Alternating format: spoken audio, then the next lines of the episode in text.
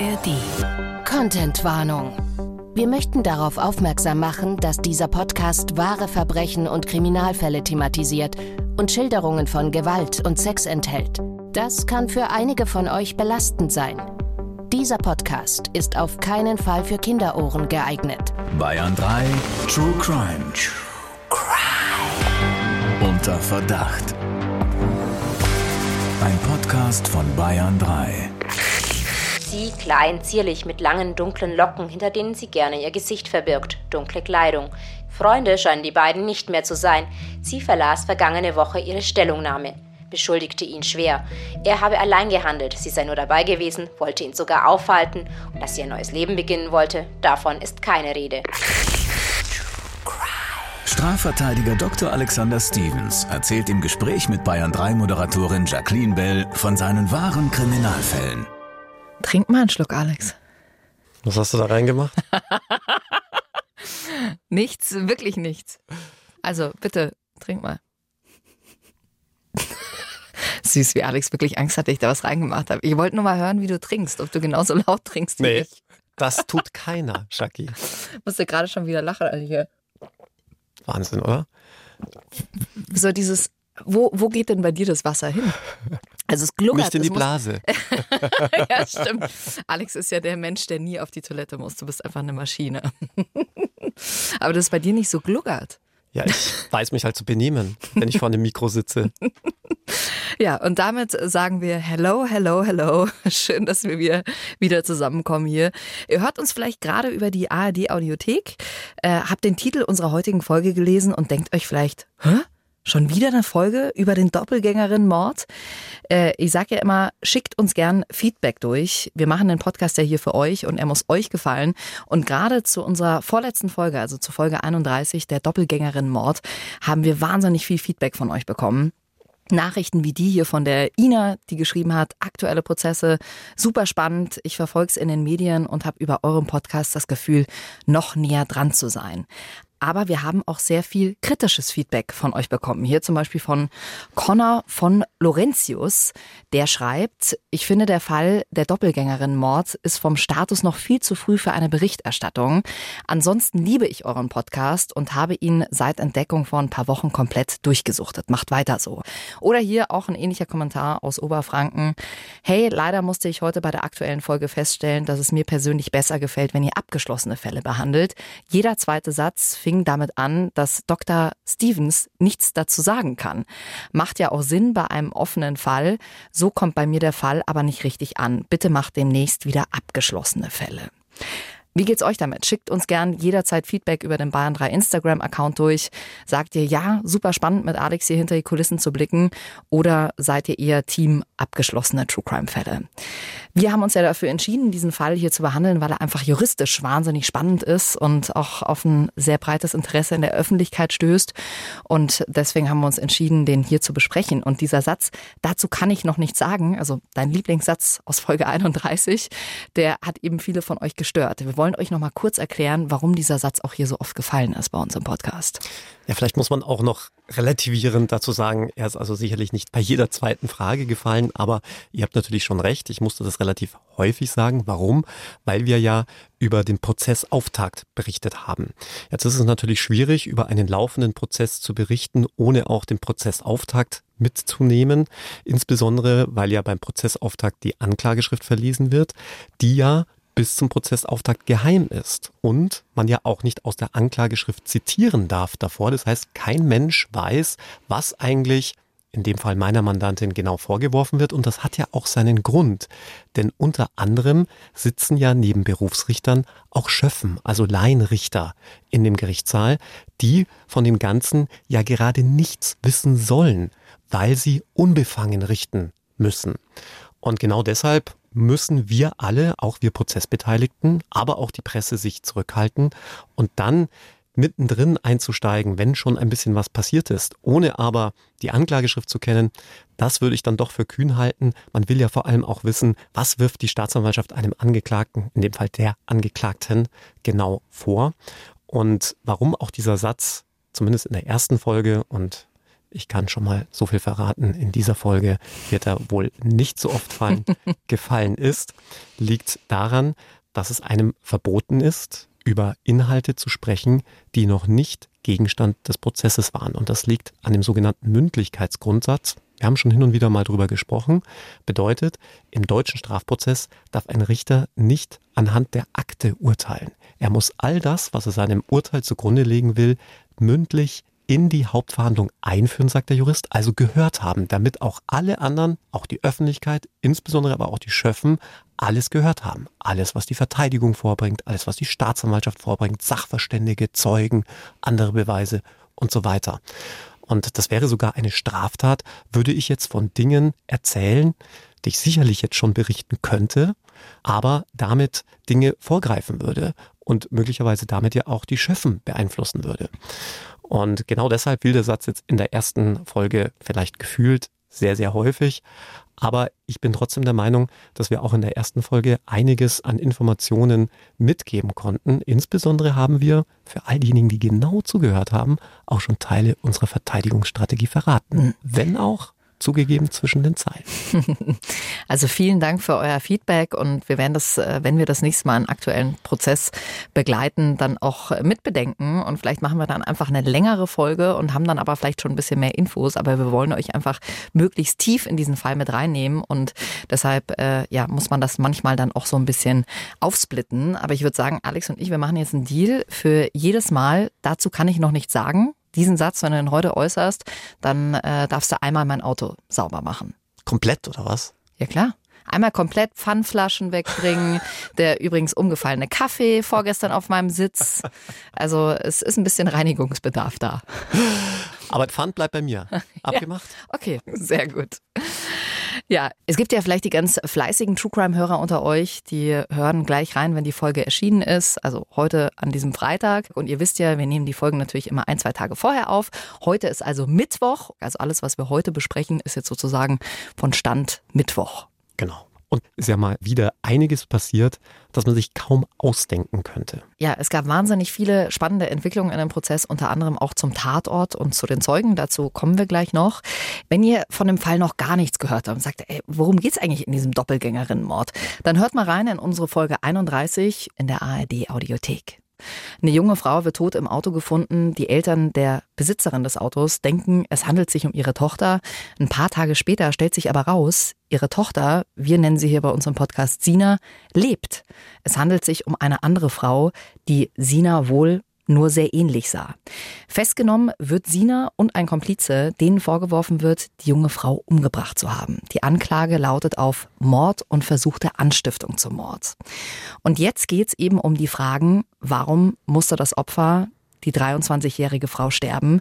Wurde sie getötet, weil sie, wie in der Presse zu lesen war und wovon die Staatsanwaltschaft ausgeht, der Angeklagten ähnlich sieht und diese ihren Tod vortäuschen wollte, weil sie familiäre Probleme hatte?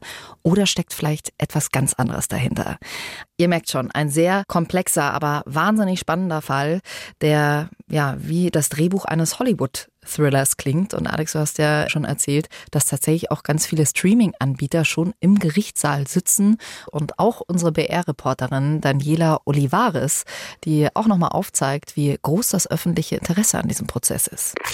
Die Schlange am Einlass ist noch immer lang. Auf den Besucherrängen sitzen die Menschen Schulter an Schulter, oft über Stunden. Aus der ganzen Region kommen sie zum Prozess. Also ich bin seit ersten Tag schon hier und die Sache interessiert mich, weil es ist sehr traurig ja, ein besonderes Verfahren. Also was gibt es ja nicht jeden Tag. Wenn man so einen grausamen, sinnlosen Mord begehen kann und die Rechtfertigung oder die ganzen Zeugenaussagen, das interessiert mich. Bei jede Zeuge ändert sich die ganze Sache. Schauen wir mal, was Ende rauskommt. Also hoffen wir, dass Gerechtigkeit findet. Auch für die Anwälte ein spannender, außergewöhnlicher Fall. In ihren schwarzen Roben liefern sie sich schnelle Wortgefechte und Paragraphenduelle, mal mit dem Richter, mal mit den gegnerischen Anwälten.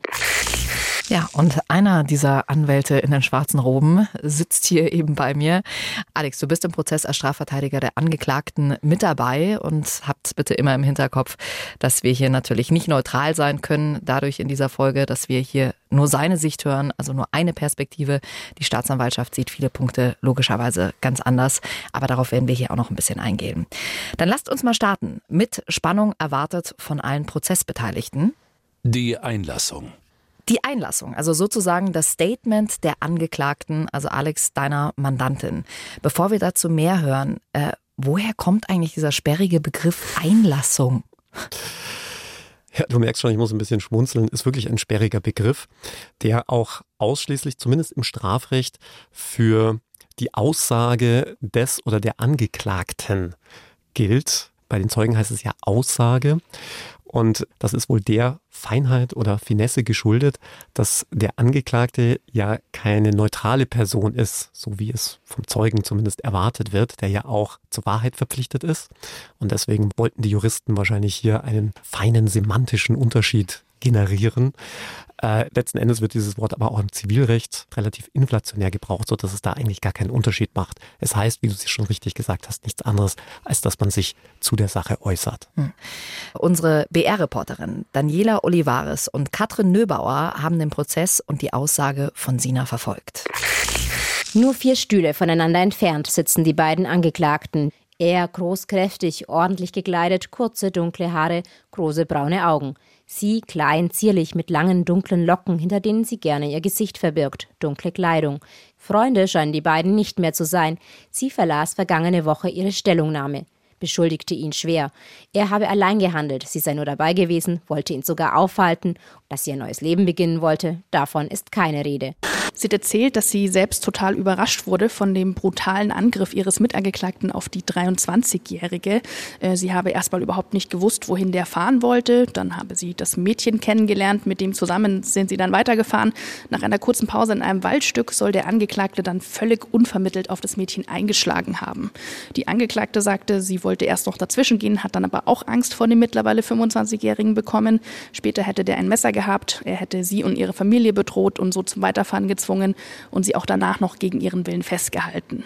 Von den Plänen ihres Mitangeklagten will sie nichts gewusst haben. Sie sagt auch, die Darstellung der Staatsanwaltschaft ist falsch und schiebt die alleinige Schuld auf ihn. Der Angeklagte hat nach der Aussage seiner Mitangeklagten geschwiegen und selbst keine Aussage gemacht.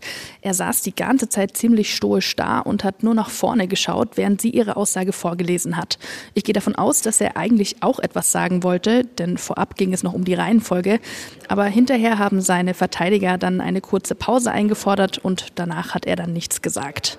Die Staatsanwaltschaft geht davon aus, dass beide das Opfer gemeinschaftlich umgebracht haben, weil die Angeklagte ihren eigenen Tod habe vor vortäuschen wollen. Ja, ihr habt es gehört, die Staatsanwaltschaft geht davon aus, dass beide das Opfer gemeinschaftlich getötet haben, um den Tod von Sina vorzutäuschen. Alex, ihr wiederum argumentiert, dass das eben nicht der Fall ist. Ja, bisher argumentieren wir noch gar nicht, denn soweit sind wir noch gar nicht. Aber ich hatte es ja schon angedeutet, wer so ein bisschen zwischen den Zeilen liest, kann sich natürlich schon denken, in welche Richtung unsere Verteidigungsstrategie geht. Denn nach der Einlassung der Angeklagten wird man zumindest ab einem gewissen Zeitpunkt nicht mehr von einer gemeinschaftlichen Tatbegehung sprechen können. Man wird sich auch fragen müssen, ist es überhaupt eine gemeinschaftliche Tatbegehung? Natürlich das, was meine Mandantin hier aussagt, als wahr unterstellt. Und man wird sich auch in Abgrenzung zur gemeinschaftlichen Tatbegehung fragen müssen, gab es hier überhaupt einen gemeinsamen Tatplan? Gab es hier überhaupt eine gemeinschaftliche Tatausführung? Oder ist es rechtlich vielleicht doch nochmal ganz anders zu werten, dass es hier möglicherweise auch, wie auch im ersten Anklagepunkt, nur in Anführungszeichen zu einer Anstiftung gekommen ist, von der aber dann aber möglicherweise unsere Mandantin zurückgetreten ist, es nicht mehr wollte. Das sind alles juristische Fragen und Probleme, die sich in dieser Aussage dann wiederfinden und mit denen sich dann das Gericht auch irgendwann beschäftigen muss. Was vielleicht an der Stelle auch nochmal sehr deutlich gemacht werden muss, ist, dass es sich bei der Einlassung unserer Mandantin, also dieser Aussage, die sie getätigt hat, rein um den objektiven Tatablauf handelt. Es wurden hier keinerlei innere Tatsachen geschildert, also was er sich vielleicht dabei gedacht hat, äh, was äh, möglicherweise auch im Vorfeld passiert ist, auch was das ganze Nachtatgeschehen angeht. Denn uns war es wichtig, uns wirklich ausschließlich auf den Anklagesatz zu konzentrieren, nämlich das, was die Staatsanwaltschaft den äußeren Umständen nach unserer Mandantin konkret vorwirft, um hier ihre Version in den Prozess einzuführen, der ja dann möglicherweise, und da stehen wir aber noch ganz am Anfang, durch weitere Zeugen belegt oder vielleicht auch nicht widerlegt wird. oder ob es vielleicht auch Zeugenaussagen gibt, äh, die das ganze Szenario von euch widerlegen. Das kann ja auch sein. Also was die Wahrheit ist, das muss natürlich am Ende das Gericht entscheiden. Jetzt gab es bei dieser Einlassung ja auch einen sehr emotionalen Moment. Sina hat sich bei dem Vater des getöteten Opfers, wir nennen sie hier bei uns im Podcast Kaya, entschuldigt und hat ihm ihr Beileid ausgesprochen. Wie war da die Stimmung im Gerichtssaal? Wie hast du das wahrgenommen? Ich hatte schon den Eindruck, dass es ein sehr, sehr emotionaler Moment für alle Prozessbeteiligten war. Und man darf ja auch nicht verkennen, um wie viel schwieriger es ist, sich vor so vielen Menschen und dann auch noch bei einer solchen Öffentlichkeit, bei einer solchen Medienöffentlichkeit in einem Gerichtssaal zu entschuldigen. Und umgekehrt muss man aber auch wiederum sagen, ist es wahnsinnig schwierig, eine Entschuldigung entgegenzunehmen. Ich rede gar nicht von anzunehmen. Aber auch das muss man sich mal vorstellen.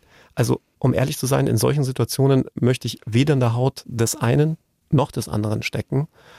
Und deswegen ist es mir zum Beispiel wichtig, wenn Mandanten, und das müssen die wirklich von sich aus wollen, ich rate denen nicht dazu, sondern das müssen die wirklich von sich aus wollen, sage ich ihnen aber, dass sie um Entschuldigung bitten, denn mehr kann man nicht tun. Ob die Entschuldigung dann letztlich angenommen wird, was in einer solchen Situationen ja ohnehin hm. auf einem ganz anderen Blatt steht.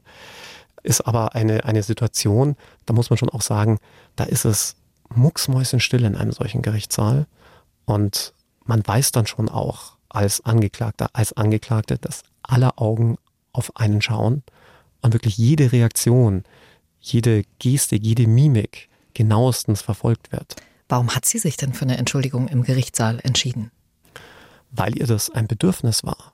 Weil, und das kann ich jetzt an der Stelle tatsächlich sagen, weil es jetzt auch schon im Prozess behandelt wurde, sie wohl während ihrer ganzen Zeit in Urhaft immer wieder von Albträumen heimgesucht wird, ihr die Getötete immer wieder im Traum erscheint, sie sich anderen Mithäftlingen anvertraut hat, geweint hat, sogar übrigens illegalerweise eine Kerze für sie angezündet hat im Gefängnis und das sind alles so Punkte, die mir im Laufe der Betreuung meiner Mandantin auch gezeigt haben, dass das wirklich von Authentizität getragen ist, dass sie das wirklich ernst meint, dass ihr das so unfassbar leid tut, dass hier eine unschuldige junge Frau dann auch noch so brutal zu Tode gekommen ist.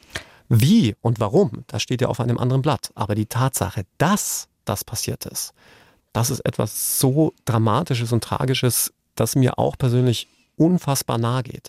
Jetzt könnte man ihr oder auch euch als Anwälten natürlich unterstellen, dass ihr das alles nur macht, weil es strategisch vielleicht ein guter Schachzug sein könnte, dass das Ganze nicht von Herzen kommt, sondern Teil eurer Verteidigungsstrategie ist. In diese Richtung hat sich zumindest der Anwalt des mutmaßlichen Komplizen von Sina geäußert, Thilo Bahls. Das finde ich besonders perfide und besonders unverfroren, sich in dieser Situation dann auch noch an den Vater zu wenden. Also ich denke, man sieht anhand der Zeugen, die wir bisher gehört haben, dass diese Einlassung von der Angeklagten doch wirklich bröckelt und äh, dass es da erhebliche Widersprüche gibt. Auf diese Zeugenaussagen, die Thilo Bahls hier, der Verteidiger des Angeklagten, angesprochen hat und die Widersprüche dazu werden wir in der Folge natürlich auch noch drauf eingehen.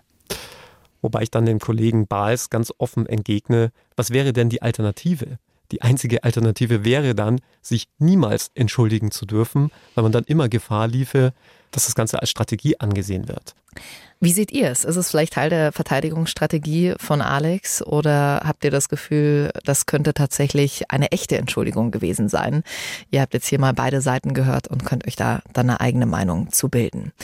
Alex, wie hat denn der Vater des Opfers auf die Einlassung von Sina und auf die Entschuldigung reagiert? Das ist wirklich schwer zu sagen. Man kann ja nicht ins Innere eines Menschen blicken.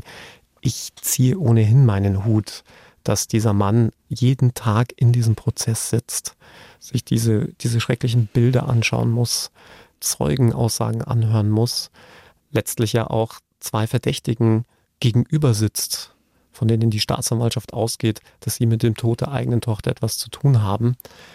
Ich weiß nicht, ob ich das könnte, muss ich dir ganz ehrlich sagen. Also von dem her wirklich meinen allergrößten und äh, wirklich aus innerster Empathie empfundenen Respekt. Und ich, ich finde, es zeigt auch Größe, dass er zum Beispiel kein Problem damit hat, mir die Hand zu geben. Immerhin verteidige ich eine der beiden Angeklagten.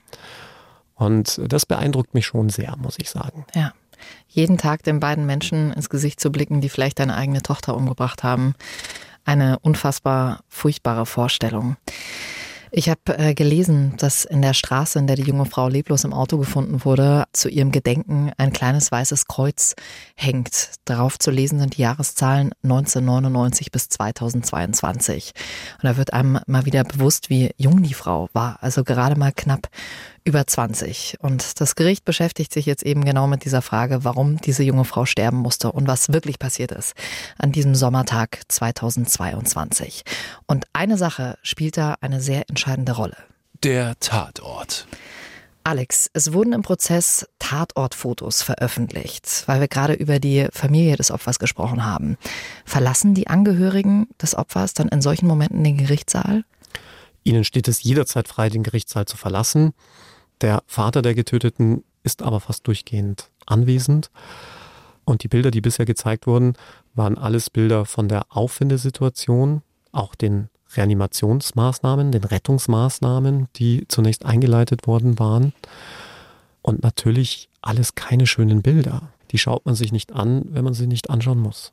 Was für Erkenntnisse haben diese Bilder jetzt für den Prozess gebracht?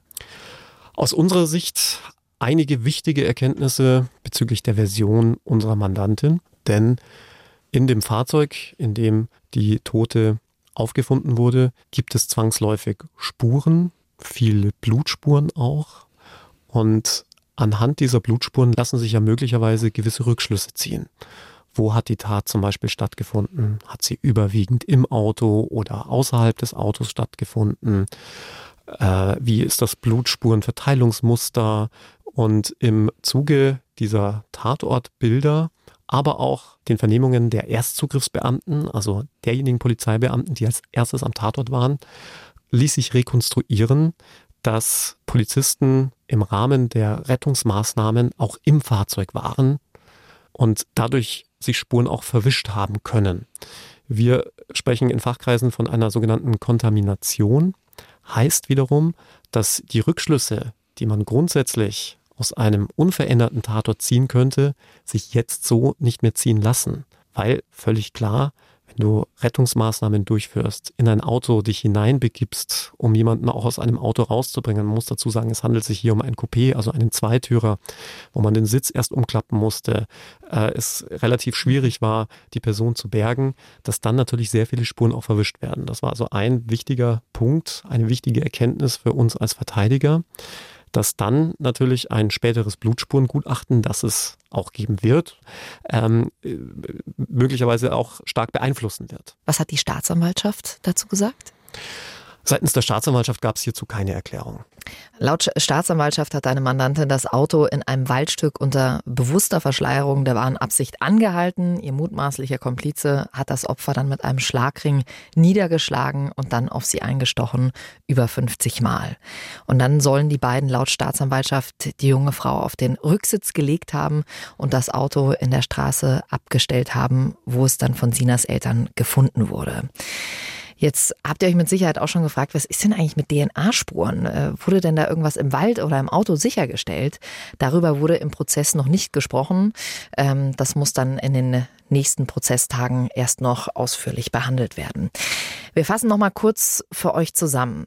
Sina sagt, der Angeklagte habe die Tat allein begangen. Sie sei zwar dabei gewesen, aber selbst unter Druck gesetzt worden von ihm.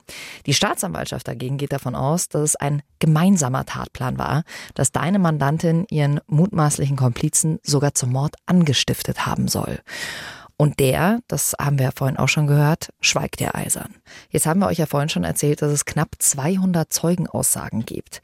Und mehrere Zeugen sagen, der Angeklagte habe die Tat direkt oder indirekt gestanden. Und genau diese Zeugen belasten auch Sina. Die Zeugenaussagen. Starten wir mal mit einem der Hauptbelastungszeugen, einem Schulfreund des Angeklagten. Der Schulfreund gibt an, beide Angeklagten am Tattag im Sommer gesehen zu haben. Mittags vor der Tat habe er Sina getroffen und sei mit ihr zu einem Baumarkt gefahren. Dort habe sie einen leeren Benzinkanister gekauft und gesagt, sie wolle damit wie im Video eines Rappers ein Auto anzünden. Generell habe die Angeklagte immer wie in einem Ghetto-Film geredet, etwa, dass sie eine Schusswaffe brauche. Auch habe sie ihm gegenüber vorab Andeutungen gemacht, sie wolle ihren eigenen Tod vortäuschen. Per Chat habe sie ihn gefragt, wie weit er für sie gehen würde, ob er für sie jemanden töten würde. Hinterher habe sie diese Nachrichten wieder gelöscht. Weiter sagt der Zeuge, am späten Abend nach der Tat habe er den Angeklagten getroffen und der habe ihm Folgendes gesagt. Ich habe für diese Hure ein unschuldiges Mädchen umgebracht. Soweit die Aussage des Schulfreunds, die Sina natürlich jetzt belastet. Gerade diese seltsamen Chatnachrichten und die Andeutung, den eigenen Tod vorzutäuschen. Alex, du hast ja in der letzten Folge schon gesagt, naja, es könnte ja auch jemand anders diese Nachricht geschrieben haben von Sinas Handy aus. Aber dass sie persönlich mit ihm über Schusswaffen gesprochen hat und er auch persönlich angedeutet hat, ihren Tod vortäuschen zu wollen, das passt ja jetzt nicht so ganz zu eurer Argumentation. Es klingt ein bisschen an den Haaren herbeigezogen angedeutet haben soll. Denn wir wissen natürlich nicht, ob uns der Zeuge mit der Wahrheit bedient. Und genau das war auch ein entscheidendes Kriterium bei unserer Vernehmung des Zeugen. Sagt er denn überhaupt die Wahrheit? Und gibt es vielleicht auch ein Motiv, dass er uns nicht mit der vollen Wahrheit bedient oder sogar Sina belasten will? Und da haben wir im Rahmen der Zeugenvernehmung schon gewisse Anhaltspunkte gesehen, dass es ja durchaus ein Motiv für diesen Belastungseifer geben kann. Denn wir haben den Eindruck gewonnen, dass dieser Schulfreund, das mit Angeklagten in Sina verliebt war. Wie kommt ihr da drauf? Es waren gewisse Andeutungen, die er gemacht hatte. Zum Beispiel, dass er sauer war, dass sich der Mitangeklagte mit Sina hinter seinem Rücken getroffen habe. Er hatte aus meiner Sicht doch ein wenig merkwürdig reagiert, denn er hat es seinem ehemaligen Schulfreund wohl sehr übel genommen. Und da stellt sich die Frage, warum? Denn wenn ich dich einem Freund von mir vorstelle und du machst dann irgendwas mit dem Freund, dann wäre es doch ein bisschen merkwürdig, wenn ich dann ganz eifersüchtig reagiere und damit meinem eigenen Freund nichts mehr zu tun haben will. Nee. Außer, außer ich hätte selbst vielleicht gewisse Gefühle für dich. Ähm, das, das fand ich merkwürdig und ich bin da auch nicht alleine. Denn beim nächsten Zeugen hat das Gericht genau diese Frage aufgegriffen und das ist für mich immer so ein vorsichtig optimistisches Zeichen, dass das Gericht es nicht als unwichtig erachtet, wenn das Gericht genau diese Frage damit in seinen eigenen Fragenkatalog aufnimmt. Und es kam dann am Schluss noch zu einem kleinen Showdown zwischen diesem Zeugen und mir, denn wir hatten ihn gefragt, ob denn seine Freundin im Gerichtssaal anwesend sei. Darauf hat er sehr aggressiv reagiert und lautstark erwidert, dass diese Frage keinerlei Relevanz habe und er die nicht beantworten möchte. Und ich habe ihm dann ebenfalls in einem etwas lauteren Ton gesagt, dass er sehr wohl diese Frage zu beantworten hat. Wie sich nämlich herausstellte, saß seine Freundin im Zuschauerraum und das könnte ja theoretisch auch ein Grund dafür sein, die Frage, ob er denn in meine Mandantin verliebt war, zu verneinen, weil man das vielleicht nicht vor den Augen und den Ohren der eigenen Freundin tun möchte. Und deswegen hatte diese Frage natürlich auch Relevanz. Diese Frage galt nicht, wie es vielleicht zunächst manche vermutet hatten, um den Zeugen hier irgendwie zu diskreditieren oder desavouieren, sondern ganz klar, um herauszuarbeiten, könnte er vielleicht wegen zurückgewiesener Liebe einen solchen Belastungseifer haben. Und das würde ich für mich persönlich jetzt bejahen. Trotzdem sind das natürlich reine Spekulationen, dass ihr jetzt sagt, dass dieser Schulfreund in Sina verliebt war und dass äh, er deswegen einen besonderen Belastungseifer hat. Äh, mal angenommen, der Schulfreund will seinen Kumpel entlasten, also einen Angeklagten, und Sina vielleicht dadurch belasten. Könnte ja sein. Beschuldigen tut er ihn damit aber ja trotzdem mit seiner Aussage. Nee, er entlastet ihn mit dieser Aussage, denn das würde ja wiederum ein ja, ob man das dann wirklich juristisch auch als entlastend sehen mag, zumindest einen menschlich nachvollziehbaren Grund dafür liefern, warum der mutmaßliche Komplize gemordet habe. Zum Beispiel, weil er selbst unsterblich in Sina verliebt gewesen wäre. Aber das sind natürlich auch wiederum nur Mutmaßungen, die wir ganz anders sehen. Euch ist vorhin vielleicht auch aufgefallen, dass äh, in der Aussage gesagt wurde, dass Sina eine Nachricht gelöscht hat. Und ob diese gelöschte Nachricht wieder hergestellt werden konnte, das wird dann auch nochmal in einem eigenen Abschnitt des Prozesses behandelt. Genau, das Gericht hat den ganzen Prozess in Abschnitte eingeteilt. gab es zum Beispiel den ersten Abschnitt der Auffindesituation der Leiche. Dann gab es einen zweiten Abschnitt, dem sogenannten Nachtatverhalten. Das heißt, was ist im unmittelbaren Anschluss an das Abstellen des Fahrzeugs passiert? Wer hat mit wem gesprochen? Was hat der mutmaßliche Komplize? Was hat meine Mandantin in der Zeit gemacht? Dann gibt es einen weiteren Abschnitt, über den wir jetzt noch sprechen werden, die sogenannte Verfolgungsjagd. Ein sehr spannender Abschnitt, um den es vor allem im letzten Prozesstag ging. Und irgendwann werden wir auch zu dem Abschnitt Datenauswertung kommen, also Auswertung diverser Chats zwischen meiner Mandantin und dem weiteren Angeklagten, meiner Mandantin und dem Angeklagten, mit Freunden, Bekannten, Familie und so weiter. Ja. Der Vorsitzende Richter hat in der Zeugenbefragung auch Nachrichten zitiert, die Sina an den Zeugen, also an den Schulfreund des Angeklagten geschickt haben soll, wie ich habe das Schlimmste überhaupt verdient oder es ist was Schreckliches passiert. Das klingt jetzt ehrlich gesagt nicht nach, boah, ich wusste ja überhaupt nichts von der ganzen Sache. Ist ja schon ein bisschen verdächtig. Weiß ich nicht. Wenn du, wie unsere Mandantin ja aussagt, dabei bist, wie jemand so brutal ermordet wird, dann sind solche Chatnachrichten schon nachvollziehbar ohne dass man dadurch gleich inkriminiert wird. Du hast das ja gerade eben schon gesagt, äh, die Chatnachrichten in diesem Prozess, äh, das wird noch ein spannender Punkt werden. Äh, Sina soll ja laut Staatsanwaltschaft bewusst Frauen bei Social Media angeschrieben haben, die ihr ähnlich sehen. Soweit seid ihr allerdings im Prozess nicht. Darüber können wir zum jetzigen Zeitpunkt noch nicht sprechen. Das hast aber jetzt du gesagt. Ne? He heißt das, dass du jetzt dein eigenes Auto sauber machen musst? Oh nein! 0 zu 1. ja, Kommen wir noch mal kurz zurück zur Aussage des Schulfreunds und einem anderen spannenden Detail. Auf Nachfrage hat er erzählt, dass das Opfer, also die getötete junge Frau, mit seinem Cousin zusammen war. Also nochmal zum Verständnis, es gibt den Angeklagten, der die junge Frau umgebracht haben soll. Der wiederum hat einen Schulfreund und sein Cousin war wohl mit der jungen Frau, die aus unerklärlichen Gründen sterben musste, zusammen. Also besteht möglicherweise über ein paar Ecken eine Verbindung zwischen ihnen, wenn das eben so stimmt, was er da sagt. Bislang sind wir ja davon ausgegangen, dass sich die Opfer und die mutmaßlichen Täter nicht kannten bzw. erst kurz vorher kennengelernt haben. Ja, und da sind wir schon bei einem entscheidenden Punkt, der für unsere Verteidigung natürlich auch essentiell ist. Möglicherweise handelt es sich eben nicht um ein Zufallsopfer, so wie es in den Medien dargestellt wird, und einem Opfer, nachdem unsere Mandantin über Social Media auf Suche gegangen wäre.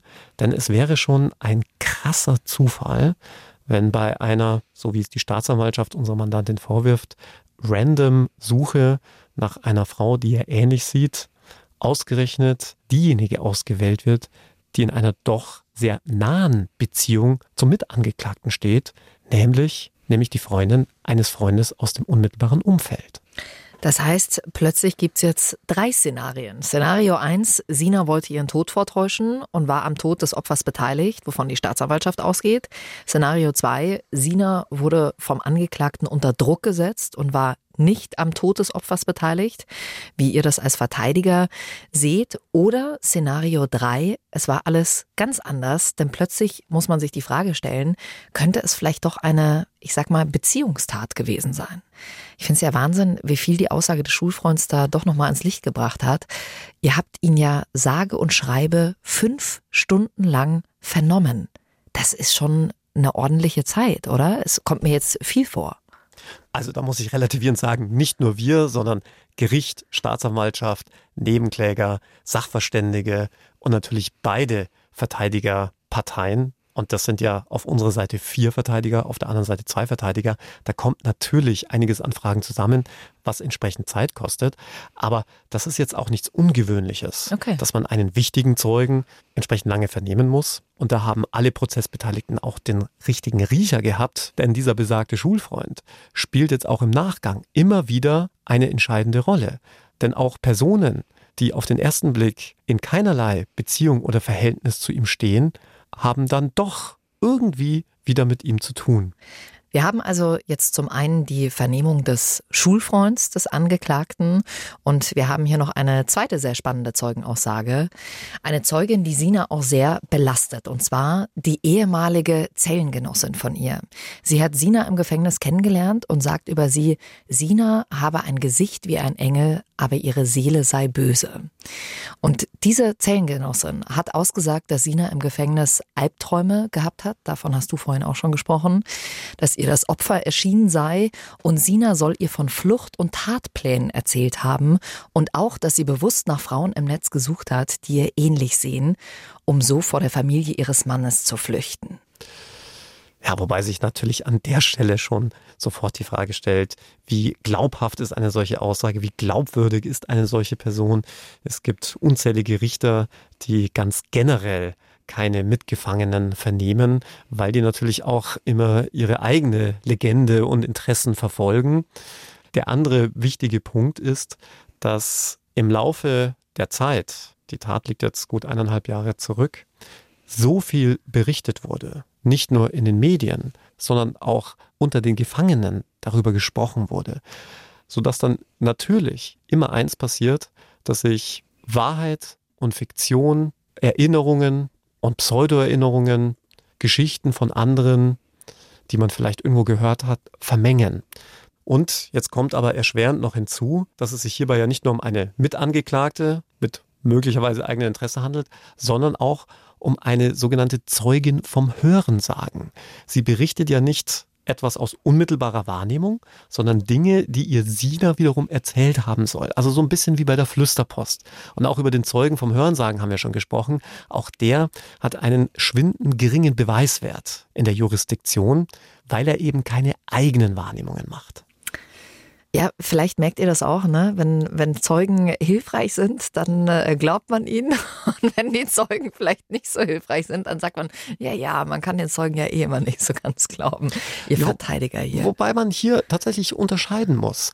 Bei den Dingen, die sie unmittelbar wahrgenommen hat, die sind halt jetzt dummerweise, wirst du sagen, guterweise für uns positiv. Das war nämlich zum Beispiel das Weinen, das Aufstehen nachts, das Kerze anzünden. Aber das hat die Zeugin ja eigenen Bekundungen zufolge selbst wahrgenommen. Wohingegen das, was sie über die Tat erzählt, sie ja gerade nicht selbst wahrgenommen hat, sondern angeblich von Sina erzählt bekommen hat. Und das macht eben den feinen, aber doch wesentlichen Unterschied. Aber trotzdem ist es auffällig, dass schon wieder von diesen Fluchtplänen die Rede ist, dass zwei unabhängige Zeugen genau darüber berichten. Laut der Zellengenossin wollte Sina mit ihrem Freund vor seiner Familie fliehen, weil die Familie sie nicht als Ehefrau haben wollte. Wir haben das in der letzten Folge ja auch schon ganz kurz angesprochen. Sina soll ja versucht haben, den Bruder ihres Mannes umzubringen. Sie wollte angeblich das Haus äh, der Familie anzünden, habe dann aber Angst gehabt, dass sie damit ihren Mann gefährdet. Und nach der Trennung im Juni habe sie dann aber die Idee gehabt, im Internet nach einer Frau zu suchen, die ihr ähnlich sieht. Sie wollte damit ihren Tod vortäuschen, die Identität des Opfers annehmen und mit ihrem Mann ihrer großen Liebe aus Deutschland fliehen. Das klingt ja schon ziemlich detailreich, was die Zellengenossin da erzählen konnte. aber auch nur auf den ersten Blick. Also was Detailreichtum einer, einer Tatschilderung angeht, da muss man schon deutlich höhere Anforderungen daran stellen.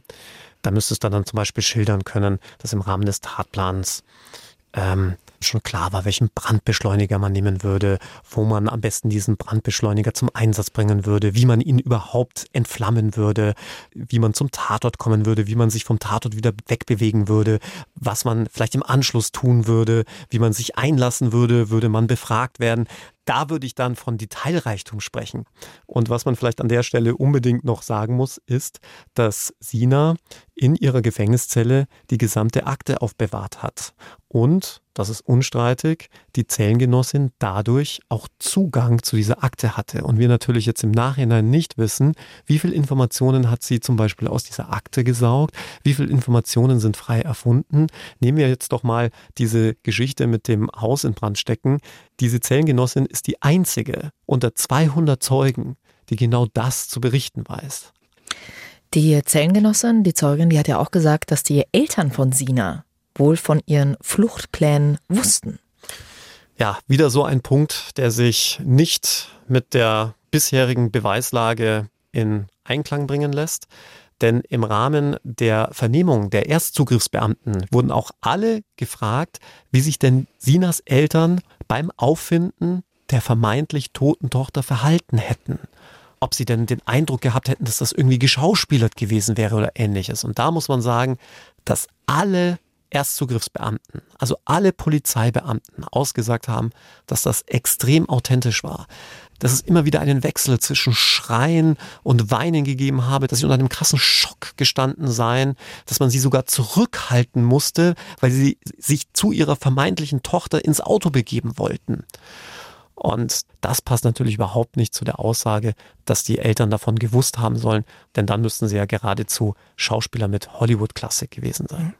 Wie das das Gericht am Ende bewertet, da werden wir euch natürlich dann auch ein Update zu geben. Alex, lass uns nochmal zu den Fluchtplänen kommen. Es gab ja noch einen weiteren Zeugen, also zu dem ehemaligen Schulfreund und der Zellengenossin. Und äh, dieser Zeuge hat gesagt, dass Sina ihn nach einem gefakten Pass und einem Handy gefragt hat. Was ja wiederum auf Fluchtpläne hindeutet. Aber auch hier wieder nur auf den ersten Blick. Es ist richtig, dass er das gesagt hat. Auch da stellt sich natürlich die Frage, ist es dann auch wirklich so passiert? Immerhin stellte sich auch bei diesem Zeugen heraus, dass er aus dem weiten Freundeskreis rund um diesen Schulfreund stammt. Und was er aber auch sagte, war, dass Sina ihn erst im Nachgang an die Tat das gefragt hatte. Und das wiederum torpediert ja geradezu die Annahme der Staatsanwaltschaft, dass man hier einen perfiden Plan inklusive Flucht gehabt habe, denn ganz ehrlich, wenn du schon diesen ausgeklügelten Plan gehabt hättest, eine Doppelgängerin zu suchen, die du dann tötest, um dann ein neues Leben mit ihrer Identität anzufangen, dann machst du dir doch auch sicherlich Gedanken darüber, wie du denn dann überhaupt mit dieser neuen Identität weitermachst, sprich, wie du überhaupt in ein anderes Land flüchtest. Und sich da dann noch nicht einmal Gedanken darüber gemacht zu haben, wie komme ich an einen Pass? Wie komme ich an ein Handy? Das sind Punkte, da muss man dann schon hinterfragen, gab es wirklich diesen Plan? Mhm. Oder hast du unter dem Eindruck, dass jemand brutal getötet wurde, jetzt selbst Angst, irgendwie damit hineingezogen zu werden und möchtest lieber abhauen? Hm, ja, interessanter Punkt. Äh, vielleicht einfach nicht durchdacht oder vielleicht äh, hat Alex auch recht und es deutet darauf hin, dass die Theorie, die die Staatsanwaltschaft hier hat, vielleicht äh, nicht die richtige ist. Und nach dieser Zeugenaussage gab es ja dann noch eine sehr überraschende, ich sag mal, Wendung in dem Prozess. Als ich das gelesen habe, habe ich mir gedacht, äh, was? Ja, in der Tat. Es wurde ein weiterer Zeuge vernommen, und zwar ein junger Mann, der im Nachgang an die Tat, also nachdem das Fahrzeug mit der Toten abgestellt worden war, den Mitangeklagten in seinem Auto mitgenommen hatte. Und er hatte ausgesagt, dass der Mitangeklagte ihn gebeten hatte, ihn nach Luxemburg zu fahren. Das hat er dann abgelehnt, woraufhin der Mitangeklagte ihm sein Handy gegeben haben soll mit der Bitte, es zu vernichten. Das war auch schon aktenkundig und für uns war eigentlich relativ klar, dass man mit an Sicherheit grenzender Wahrscheinlichkeit auch ein entsprechendes Ermittlungsverfahren gegen diesen Zeugen eingeleitet haben dürfte. Denn das Handy eines mutmaßlichen Mörders zu vernichten, ist nichts anderes als Strafvereitelung oder zumindest versuchte Strafvereitelung. Und im Zuge des Aktenstudiums sind wir über eine Mitteilung eines sogenannten V-Mannes gestoßen. Also übersetzt heißt das Vertrauensperson der Polizei bzw. der Strafverfolgungsbehörden, die zwar selbst nicht Polizist ist, aber die Polizeibehörden mit Informationen füttert. Mhm.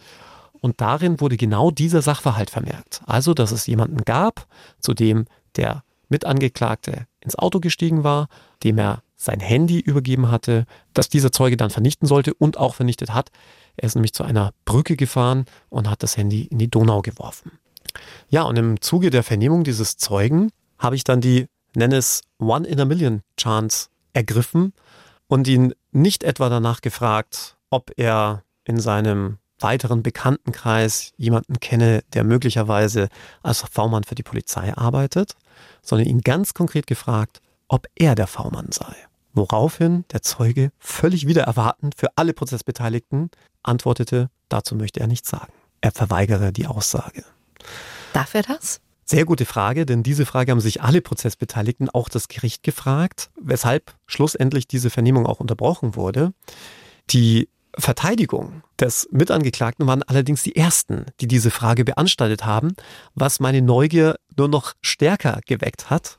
Und als ich dann die Staatsanwältin gefragt habe, ob denn ein Ermittlungsverfahren gegen diesen Zeugen laufe, wegen Strafvereitelung und sie das dann auch noch verneinte, war mein Interesse und meine Neugierde nur noch mehr geweckt.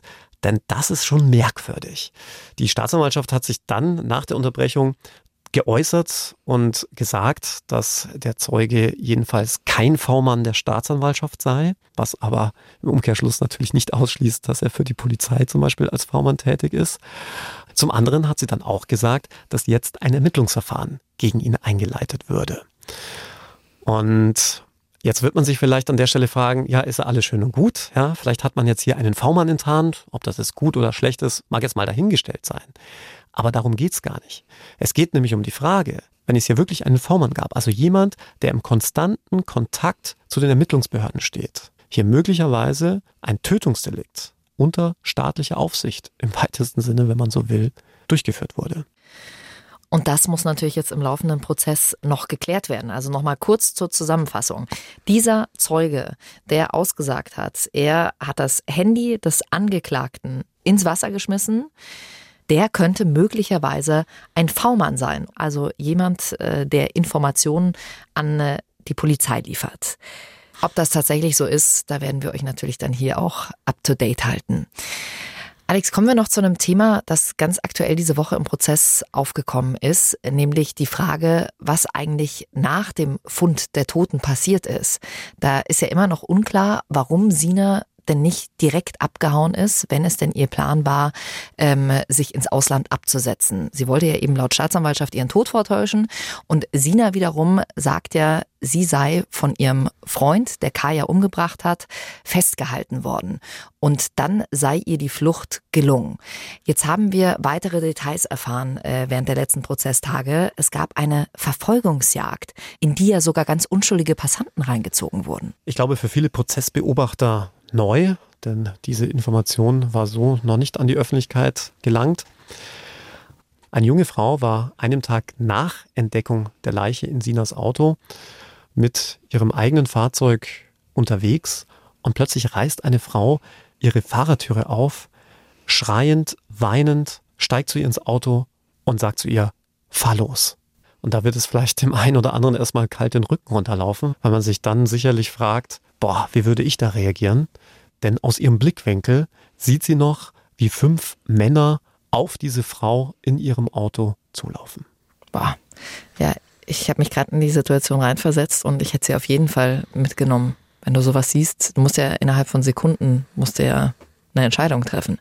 Wobei, Jackie, bei dir wäre das gar nicht erst möglich gewesen, ins Auto zu steigen. Da kommen einem ja erstmal ein Schwall Flaschen entgegen. Ne? Sehr lustig. Alex, was hat die Zeugin noch gesagt? Sie hat sie dann letzten Endes mitgenommen. Ja, in Anbetracht der Lage, dass hier fünf Hühnen auf diese junge Frau zurennen, die jetzt in ihrem Auto sitzt, hat sie aufs Gas gedrückt und ist davongefahren. Und wollte dann die junge Frau, von der sich dann im Nachhinein herausstellt, dass es Sina war, zur Polizei fahren. Sina habe das aber zunächst nicht gewollt und sei in ihrem Auto geblieben, habe nur gesagt, fahr weiter, fahr weiter. Die junge Frau wurde dann von zwei Fahrzeugen, so schildert sie es, verfolgt. Wenn auch eine sehr, ja, wie soll man sagen, gesittete Verfolgungsjagd. Denn auch zu dieser Verfolgung gibt es objektive Beweise. Es gibt nämlich Mitschnitte des Polizeinotrufs. Denn sowohl die Frau in dem Auto, die Sina aufgenommen hatte, als auch die Verfolger haben jeweils zeitgleich beim Polizeinotruf angerufen und Notrufe bei der Polizei werden ja aufgezeichnet. Und diese Notrufe wurden im Gerichtssaal abgespielt und an einer Stelle mussten dann einige im Zuschauerraum dann auch tatsächlich lachen. Denn diese Verfolgungsjagd muss sich sehr gesittet abgespielt haben und zwar unter akribischer Einhaltung der Verkehrsregeln. Und das war nicht zuletzt einer, einer Anmerkung des Polizeidisponenten geschuldet, der dem Verfolger, der ja bei ihm anrief, sagte, er dürfe über keine roten Ampeln fahren. Und dass das natürlich ein unfreiwillig komischer Moment ist, das muss man wohl dem Publikum zugestehen. Die wahrscheinlich anständigste Verfolgungsjagd in der True Crime Geschichte, oder? Führte aber dann auch völlig zu Recht zu einer Ermahnung des Publikums durch das Gericht, weil das natürlich alles hier keine Kabarettveranstaltung ist, sondern es geht um den Mord an einer jungen Frau. Also jetzt nochmal, was hatte es mit der Verfolgungsjagd denn jetzt genau auf sich? Und wer waren die Verfolger? Genau das wollten wir jetzt auch wissen. Und genau deshalb waren nicht nur die junge Frau, in deren Auto Sina gestiegen war, als Zeugen geladen, sondern auch die fünf Verfolger, die sich zumindest nach Aktenlage zunächst als relativ unabhängige Zeugen darstellten, aber im Zuge der Befragung dann doch zumindest aus meiner Sicht sehr verdächtig wirkten. Verdächtig dahingehend, weil man den Eindruck bekommen musste, dass sie sich im Vorfeld abgesprochen hatten.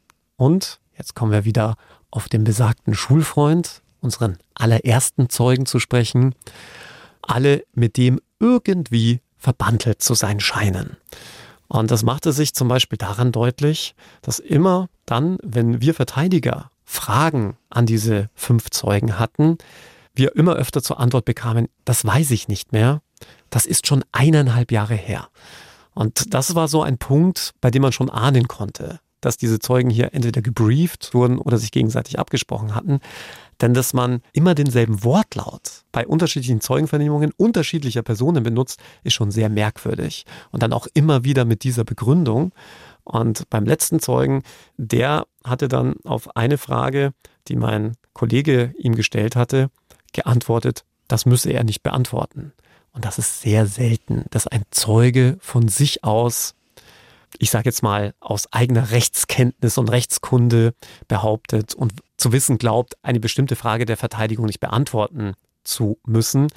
Das sind sonst Einwände, die eher vom Vorsitzenden Richter oder anderen Prozessbeteiligten kommen. Und da habe ich ihn dann auch direkt darauf angesprochen und gesagt, sagen Sie mal, sind Sie hier irgendwie gebrieft worden oder haben Sie sich hier irgendwie abgesprochen? Das hat er dann zwar verneint, aber ich glaube, allen Prozessbeteiligten dürfte hinlänglich klar sein, dass alle Zeugen aus dieser, nennen wir es mal, Blase rund um diesen Schulfreund, diesen ersten Zeugen, im steten und konstanten Austausch miteinander stehen. Und sei es, dass sie sich vor und nach der Verhandlung an ihren altbekannten Plätzen treffen und über die Sache plaudern. Hm. Und musste er es beantworten? Selbstverständlich. Du musst jede Frage der Prozessbeteiligten beantworten, sofern sie nicht völlig fernab der Sache ist. Du hast gerade gesagt, allen Prozessbeteiligten äh, war ganz klar, was sich hier abspielt. Äh, ist es denn wirklich so oder was hat die Staatsanwaltschaft bzw. das Gericht dazu gesagt? Das ist also, immer wieder deine Sicht hier. Also da bin ich mir schon sehr sicher, denn auch da hatte der Vorsitzende Richter in der Verhandlung ein bisschen sarkastisch angemerkt, dass man wohl davon ausgehen dürfte, dass sich alle im Nachgang an die Verhandlung wieder an einem bestimmten Parkplatz, der auch in diesem Prozess immer wieder eine Rolle spielt, treffen werden. Also ich glaube, dazu muss man aber auch kein Hellseher sein, dass das passiert. Du kennst die Örtlichkeiten ja auch ganz gut. Ist ja so ein bisschen deine ehemalige Hut, ne? Ja, tatsächlich.